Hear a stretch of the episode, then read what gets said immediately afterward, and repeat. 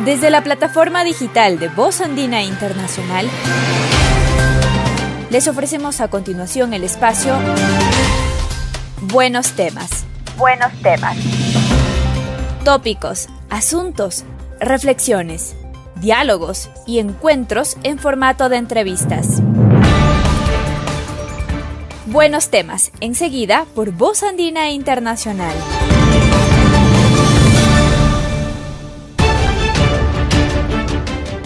Estimada audiencia de Radio Voz Andina Internacional, hoy tenemos un nuevo capítulo del segmento Buenos temas y para el mismo hemos invitado a Jairo Rivera. Él es el coordinador académico de las especializaciones en proyectos de desarrollo y reactivación productiva y proyectos de desarrollo y levantamiento de fondos. Jairo, nuestra bienvenida y gracias por aceptar esta invitación. Eh, buenos días, Ramiro. Más bien, gracias por, por la invitación y poder compartir un poco de estos dos programas que están dentro de la oferta Ecuador. Siempre estamos a las órdenes. Jairo Rivera Vázquez es ingeniero en economía por la Pontificia Universidad Católica del Ecuador de Quito, especialista superior en finanzas y magíster en finanzas y gestión de riesgos por la Universidad Andina Simón Bolívar Quito. Máster en economía con mención en políticas públicas por la Pontificia Universidad Católica de Chile, Santiago, y doctor en Ciencias Públicas por la FLAX, Facultad Latinoamericana de Ciencias Sociales, sede Quito. Nuevamente la bienvenida y agradecimiento, Jairo. Quisiéramos empezar solicitándote, antes de ir específicamente a las especializaciones que coordina, una visión general de lo que es la oferta de Ecuador decidida por la Andina. Eh, bueno, gracias Ramiro. Eh, a mí me parece que la universidad tomó una decisión muy acertada, eh, teniendo mucha sensibilidad a la realidad que está viviendo el país, ¿no? El país y la región. Me parece que la oferta Ecuador es ese camino para que todas las personas que buscan formarse no dejen de hacerlo, ¿sí? hay muchos autores que hablan de, esta, de este tema de la inversión en educación, ¿sí? La inversión siendo un poco más específicos, inversión en educación en épocas de crisis también. Entonces, me parece que es esa decisión acertada que pueden tomar las personas dentro de un apoyo financiero que está realizando la Universidad Andina tratando de llegar a muchos sectores de la sociedad. Si aquí quiero ser muy enfático en que al tomar esta modalidad no presencial que, tienen, que tiene esa característica los programas, eh, realmente la oferta puede llegar a todo el país, ¿no es cierto? A provincias, a sectores eh, eh, vulnerables, etcétera, y también hacia otros rincones del, del, mundo, ¿no es cierto? Entonces me parece que es muy acertada la, la opción que ha tomado la universidad me parece que muy adecuada y comprometida con ese labor social que tiene desde siempre la Universidad Andina. Entonces me parece que eh, ha tenido eh, esa, esa, acertada decisión y se va viendo, eh, ya estamos en, en algunos días de, de, postulaciones, se va viendo también esa buena acogida que va teniendo dentro de la sociedad. ¿sí? Entonces de mi parte felicitar a las autoridades que tomaron la, la iniciativa y también eh, invitarles también a todas las personas que se sienten identificadas con los programas que se están ofertando muy pertinentes en este tema de post, pandemia eh, que, que, aplique. Eso sería, querido. ¿Cómo no? Eh, usted tiene en manos dos proyectos de dos especializaciones, de desarrollo y activación productiva y desarrollo y levantamiento de fondos. Dos especializaciones, entendemos, muy vinculadas pero que tienen sus rasgos específicos. A ver si nos eh, da las principales características de cada una, por favor. Súper bien. Eh, bueno, quiero empezar un poco con la, con la especialización en levantamiento de fondos. Aquí me permito un poco comentarles el, el objetivo. ¿sí? El objetivo de la especialización superior en proyectos de desarrollo y levantamiento de fondos tiene como, como objetivo, ¿no es cierto?, tratar de analizar los proyectos de desarrollo y formar profesionales expertos que ante un contexto de crisis económica y social como la generada por el COVID-19 sean capaces de planificar, diseñar, ejecutar, evaluar y sistematizar los procesos para el desarrollo desde un enfoque integral y contribuyan a la búsqueda de recursos. A mí me parece que esta parte es crucial, ¿sí? Eh, cuando nosotros hablamos de, levantamiento de fondos, eh, son, son eh, fondos en son recursos que se puede conseguir en distintas formas, ¿no es cierto? Desde recursos monetarios, voluntariado, entre otros temas, y me parece que esta especialización se tiene esa característica particular de apoyar en este tema, ¿ya? Pero cuando uno aplica a ciertos programas para tratar de acceder a fondos, debe de llegar con algo, ¿sí? Con algo, con algo eh, tangible. Y lo, que, y lo que uno presenta para obtener recursos es principalmente un, un proyecto. ¿sí? Entonces, por eso está, están súper alineadas eh, esta especialización, tiene una estructura interesante de, de contenidos y como usted bien señala, eh, es muy pertinente en las épocas actuales que estamos, y donde los recursos realmente se han reducido un poco, el recurso de la cooperación se ha reducido un poco, pero por, por, lo mismo hay que ser bastante estratégicos y estar formados en ciertos elementos específicos, ciertos tips, ciertas características, ciertas estrategias para conseguir esos fondos. ¿ya? Entonces, eso sería como en términos generales, tal vez eh, luego podemos ir detallando un poquito más de la primera especialización. Entendemos que el levantamiento de fondos es una tarea de una gestión ah, multidisciplinaria, ¿cierto? Ahora, ¿es aplicable toda esa metodología a etapas como la crisis que, vive el mundo, que vive el país? Súper bien, gracias por la, por la pregunta, querido eh, Ramiro. Me parece que es más que pertinente, ¿sí?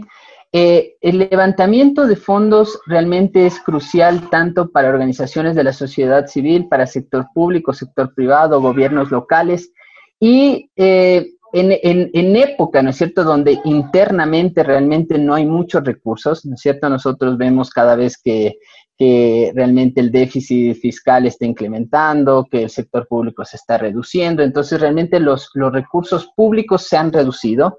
Entonces me parece que una fuente importante eh, son los recursos internacionales, ¿sí? Y aquí tenemos gente especializada, ¿no es cierto?, desde la academia y desde la práctica, los cuales nos van a, a, proveer y dotar de herramientas para tratar de, de conseguir esos fondos, ¿no? Entonces me parece que hay esa combinación teórico-práctica que puede beneficiar hacia la consecución misma de los recursos. Ahora, eh, no se queda únicamente en la, consecución de, fondos, sino en, en, el otro ámbito, que es la otra especialización.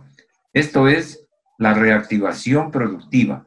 En este campo específico, ¿cuáles son las, las características que va a tener esta especialización? Eh, ya, la, la, otra, la otra especialización, me disculpo un poco, estoy con la batería debajo. Ya, entonces, eh, la, la, otra especialización es la de reactivación productiva, también muy pertinente, ¿sí?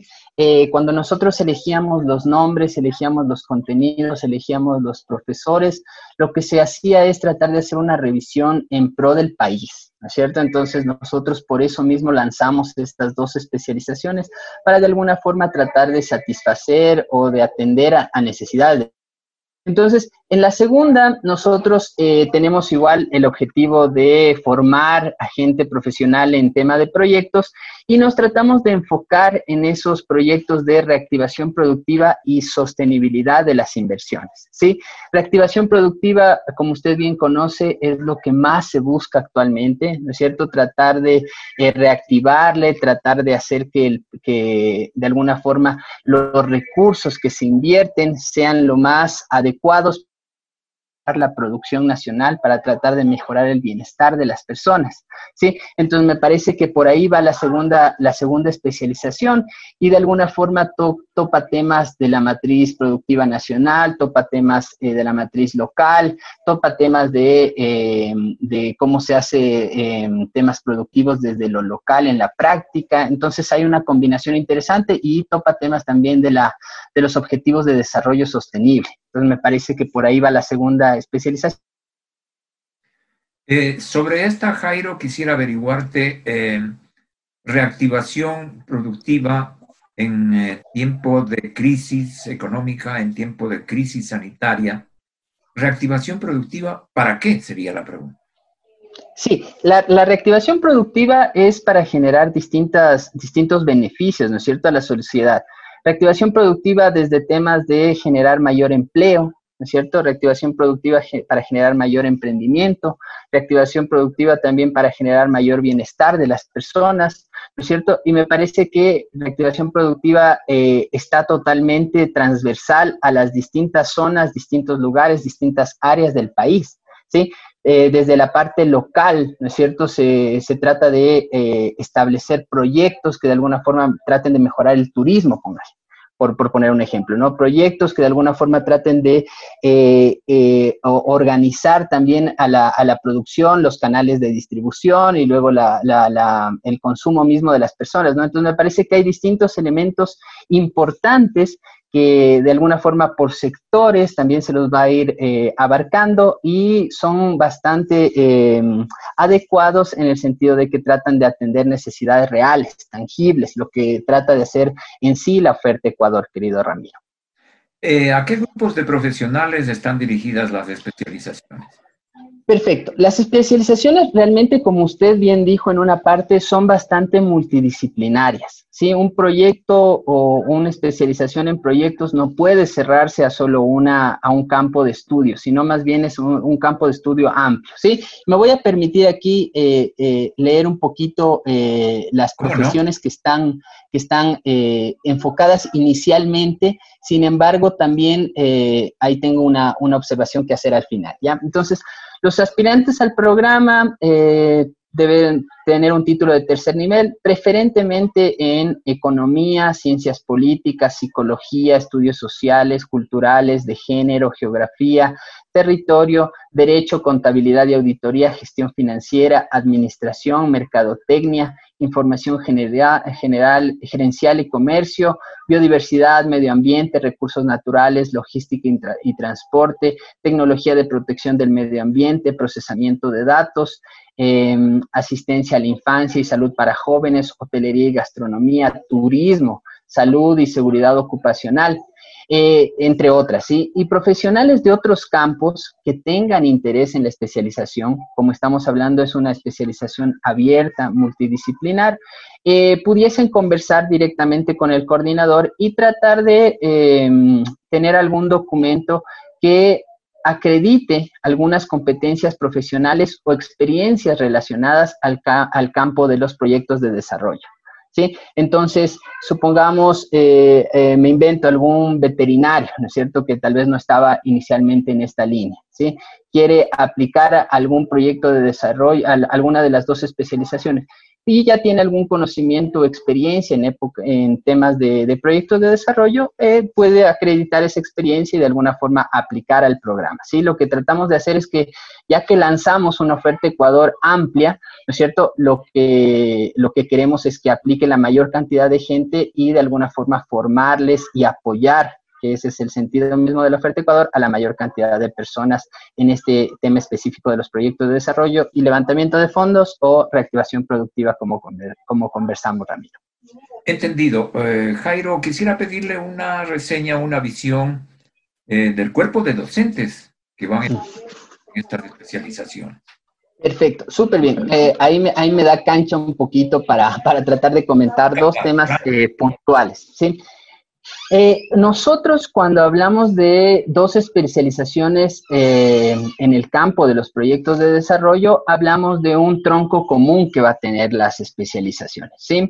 el, tronco común son cinco asignaturas, las cuales se verá dentro del primer trimestre y una parte del segundo trimestre, y luego vienen tres asignaturas específicas para cada especialización. ¿Sí? Como decimos, igual para, para levantar fondos es vital una buena justificación del proyecto, ¿sí? Entonces va relacionado.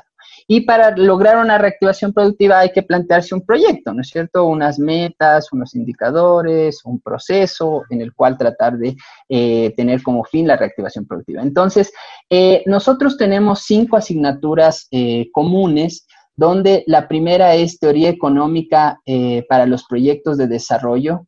Ahí tenemos la participación del doctor Wilson Araque como profesor. Eh, luego tenemos eh, la asignatura de diseño de proyectos marcológico y teoría del cambio, donde tenemos la, participación del magíster eh, Alex Remache, que nos va a apoyar con este tema. Luego tenemos entre las asignaturas comunes gestión y evaluación financiera de proyectos. Eh, esta nos va a apoyar directamente eh, Diego Raza, el doctor Diego Raza. Eh, luego está la asignatura evaluación económica y social de proyectos. Esa materia la, voy a, a impartir mi persona directamente. Y la otra asignatura común es escritura académica y metodología de investigación. Entonces tenemos esas cinco asignaturas comunes para los dos programas, eh, como, como, les iba comentando, la, la mayoría de profesores eh, tiene doctorado y experiencia en el tema de proyectos. ¿sí? Y después, eh, de esas cinco asignaturas comunes, ¿no es cierto? Hay tres asignaturas específicas para cada especialización, donde por el lado de, de, de, la reactivación productiva, tenemos la asignatura de, para, el, para, finales del segundo trimestre, eh, tenemos la asignatura de Objetivos de Desarrollo Sostenible y Reactivación Productiva, donde la asignatura la impartirá la profesora, la doctora Genoveva Espinosa.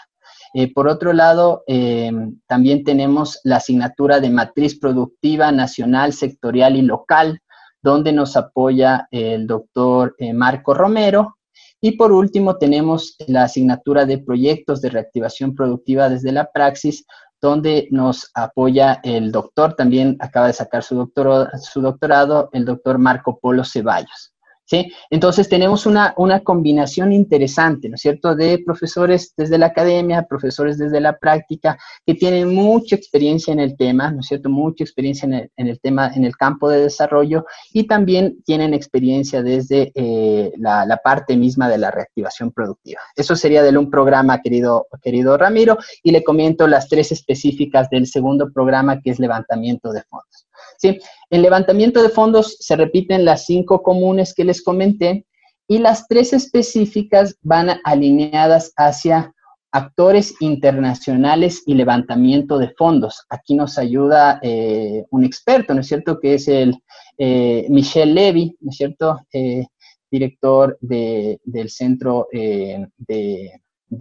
Internacional de la Universidad.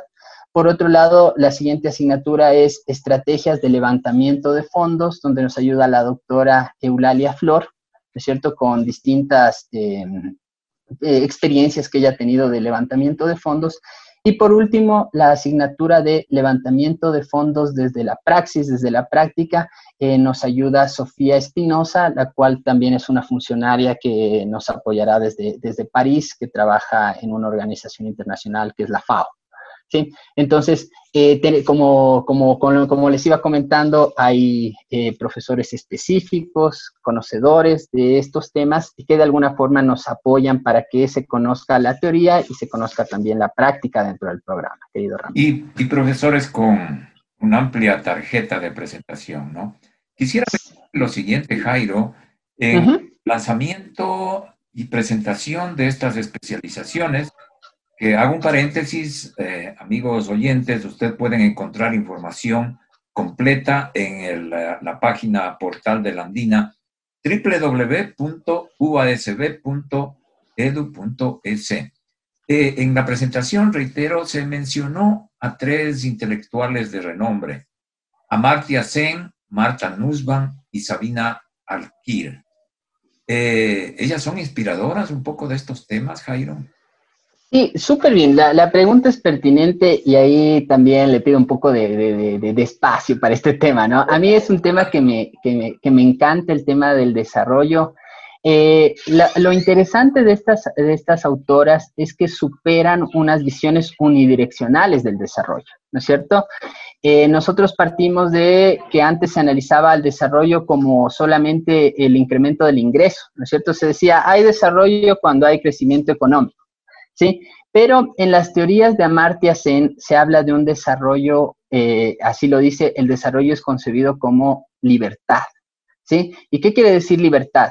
Libertad quiere decir esa libertad de elección de las personas, ¿no es cierto? Esa, es poder tomar esa libertad, esa decisión de una, de una forma informada, de una forma que las personas son agentes de cambio porque tienen unas capacidades, unos funcionamientos, ¿sí? De ahí viene la famosa teoría de capacidades de Zen.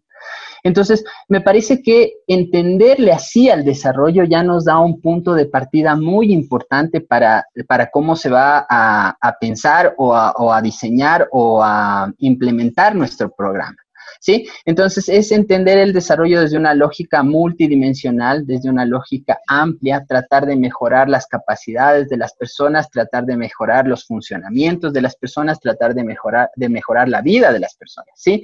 Entonces, aquí hay, aquí hay una, una particularidad específica de nuestra, de nuestra especialización que se enfoca en proyectos de desarrollo, ¿sí? Hay otros programas, ¿no es cierto?, interesantes, pero se enfocan en solo proyectos. Entonces, los proyectos pueden ser eh, muy de inversión, mucho de generar ganancia, mucho de generar rentabilidad, utilidad, pero eh, no necesariamente buscan el desarrollo. ¿Sí? Entonces aquí nuestra particularidad es tratar de que todo proyecto que se analice, que se estudie, que se em, que, sea como caso práctico dentro de las asignaturas, trate de, generar ese plus, ¿no es cierto? Ese plus que es un beneficio para la sociedad, ¿sí?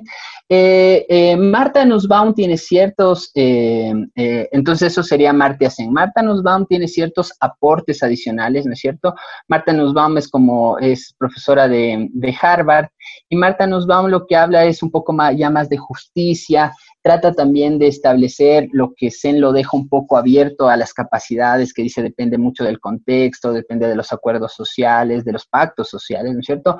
Marta Nussbaum trata de decir, mira, de todo eso yo, eh, ella, ella elabora una lista de 10, de 10 capacidades que tal vez son las más importantes que pudiesen tener las personas para generar desarrollo y genera ciertos aportes, ¿no es cierto? Tiene ese lindo libro que se llama Crear capacidades, igual en el sentido de generar desarrollo para las personas.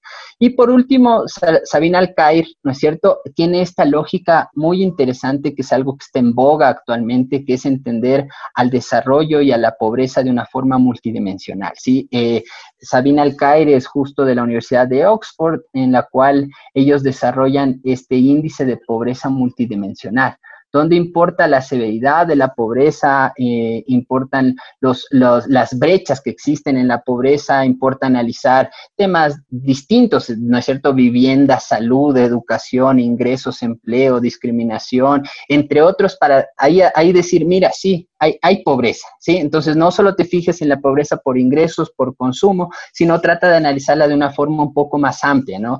Eh, de, este tema a mí, como le, le comentaba, eh, realmente me, me, apasiona el tema. Eh, yo en mi tesis de doctorado justamente eh, conocí en profundidad las, los aportes de Amartya Sen, los, los, las teorías, los conceptos, los, las contribuciones, y también tuve la oportunidad el anterior año de participar en este, en este curso de la OPI, que es la Oxford Poverty Human Initiative, eh, que se desarrolló como un taller de, regional eh, que, de la Universidad de Oxford, que se realizó aquí en Panamá el anterior año. ¿sí? Entonces ahí nos dieron elementos para analizar la pobreza multidimensional y tratar de, entender el desarrollo desde esta lógica amplia. Entonces me parece que tiene estos elementos clave importantes, diferenciadores, y que, como, como, les comentaba en el inicio, entonces hay una estructura, un, un, em, cuerpo de conocimiento importante con profesionales eh, este, en el campo de, estudio y que de alguna forma propone o tiene ese objetivo de generar aportes hacia el desarrollo del país, que es lo que necesita en este momento. ¿sí? La pandemia nos ha afectado, el COVID-19 ha dejado unas huellas eh, muy fuertes, ha generado, se habla también de que en algunos países van a tener retrocesos en el desarrollo de 3 a 10 años, ¿no es cierto? Entonces, eh, con, esto tratamos de estar a la vanguardia, o sea, tratar de que no retrocedamos más y tratar de ver hacia adelante, ¿no es cierto? Ese es como el objetivo mismo y más bien eh, por ahí está planteado el programa, que el, programa de, de, posgrado, querido Ramiro, los dos programas. Muy bien. Voz Andina Internacional está dialogando con Jairo Rivera, coordinador académico de las especializaciones en proyectos de desarrollo y reactivación productiva y levantamiento de fondos, parte de la oferta de Ecuador de la Universidad Andina Simón Bolívar. Vamos a dos temas finales. El primero, si nos puede reseñar las facilidades económicas eh, de financiamiento que otorga para seguir estos cursos, eh, estos posgrados que son además por una única vez, Jairo? Súper bien, eh, este tema es fundamental y, gracias por la pregunta. El, tema del financiamiento, la universidad realmente ha hecho un esfuerzo importante, ¿sí? Eh, ha tratado de conseguir recursos mediante créditos, etcétera. Entonces, lo que hace es tratar de asumir una parte del costo y lo otro es tratar de que el estudiante acceda a un costo menor para un, para un programa de posgrado. ¿Sí? Entonces, los costos están bordeando alrededor de 1.280 la matrícula y colegiatura de las especializaciones, ¿sí? Si uno compara en el mercado, realmente los precios son bastante eh, beneficiosos y, tienen una ventaja comparativa importante porque alrededor del el costo está, como les, les, les comento, en 1.280 para un programa de cuarto nivel, un programa de posgrado pertinente hacia la realidad que estamos viviendo. ¿sí? Entonces, la universidad está haciendo este esfuerzo para tratar de atender y satisfacer la formación de las personas que ahorita lo necesitan. Entonces, me parece que ese compromiso social de la universidad al, llegar con estos programas y con este costo tan reducido es, es muy beneficioso para el país en general. ¿sí? Entonces, eh, me parece que eh, las personas que estén como pensando algún programa de posgrado, me parece que eh, en esta época compleja que se está reduciendo fuentes de trabajo, etcétera, de alguna forma me parece que están, están llamados a, revisar, a, a, tomar una decisión interesante sobre este programa que tiene, como usted menciona y como le comento, un costo bastante reducido, bastante beneficioso para las familias ecuatorianas. Un mensaje final, Jairo, un mensaje de invitación a toda la audiencia y a todos específicamente interesados en alguna de estas dos especializaciones. Perfecto, gracias, gracias Ramiro. Eh, bueno, yo quiero invitarles, realmente invitarles eh, a estos dos programas que la universidad ha desarrollado en el campo de los proyectos de desarrollo.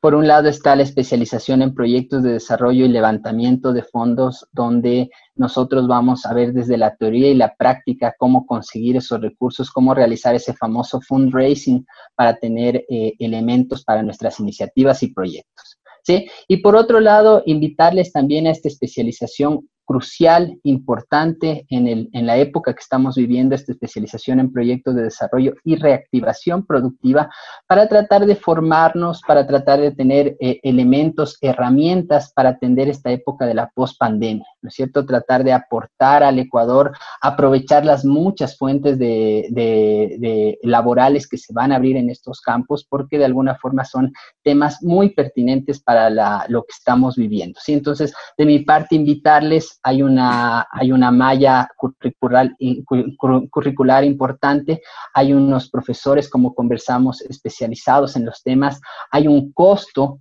eh, reducido para que pueda acceder la mayor cantidad de personas. Entonces, invitarles a la gente de Quito, de provincias, que, se, que opten por estas, por estas especializaciones específicas en los proyectos de desarrollo y aprovechen eh, esta, esta oportunidad que la universidad está atendiendo con, esta, con estos programas dentro de la oferta Ecuador. Eso sería invitarles a todos que apliquen estos programas. Muchísimas gracias a Jairo Rivera, un abrazo y hasta una nueva oportunidad. Y también nuestro agradecimiento a toda esa audiencia de Radio Voz Andina Internacional. Hasta pronto. Voz Andina Internacional les ofreció a ustedes buenos, temas. Un espacio de entrevistas para compartir contenidos de gran interés para la colectividad una producción periodística de Voz Andina Internacional.